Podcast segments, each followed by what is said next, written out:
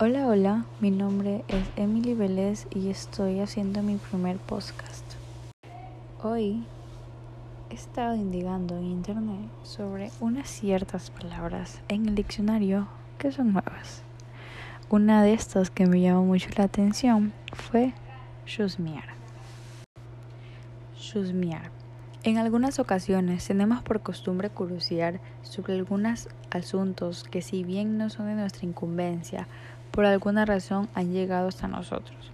Sin embargo, esta curiosidad puede pasar a mayores y es en ese momento en que nos involucramos y comenzamos a generar opiniones y comentarios al respecto, realizando conscientemente la acción de chusmear.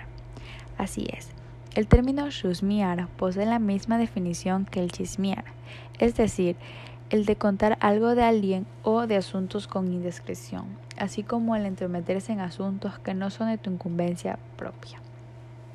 Contar algo con malicia es un hábito frecuentemente en la mayoría de las personas. Sin embargo, hay quienes realizan sin pensar en las consecuencias, ya que dicho comentario podría terminar en calumnia hacia la persona a la cual se hace referencia. A su vez, parte de lo que, parte de lo que sería chusmear involucra la acción por parte de una persona de meterse en lo que no le importa. Escuchar aquello que no tiene que ver con él, es decir, intervenir en algo que no es tu asunto. Por lo general, la persona sobre la cual se produce el acto de chusmear está ausente, lo que felicita extender los comentarios abiertos y no siempre certeros. Por tal razón, muchas veces se genera información sin fundamentos, al contar noticias acerca de las cosas privadas de los demás.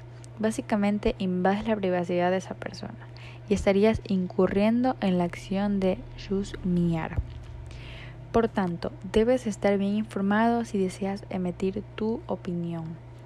El acto de chusmear es parte de la historia humana y hay quienes aseguran que chusmear es un acto totalmente saludable para la sociedad, siempre y cuando se mantenga en un margen que no llegue a las proporciones de destruir la imagen de esa persona o la veracidad de una acción.